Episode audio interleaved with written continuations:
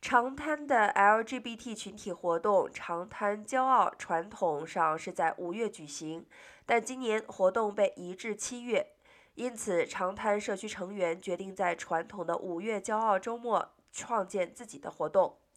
LB Living 与长滩女议员辛迪·艾伦联手创建了一个名为“长滩骄傲”的官方活动，该活动将于五月二十日至五月二十二日举行。LB Proud 的想法是在2021年彩虹救生塔被烧毁之后提出的，火灾原因尚不确定，但长滩消防局表示塔楼已被救生员更换并重新粉刷。活动负责人说：“不幸的火灾最终成为了去年和今年活动的动力，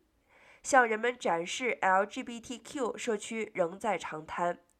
今年的长滩骄傲活动包括夜间自行车游行、酒吧和海滩活动，对所有人免费开放。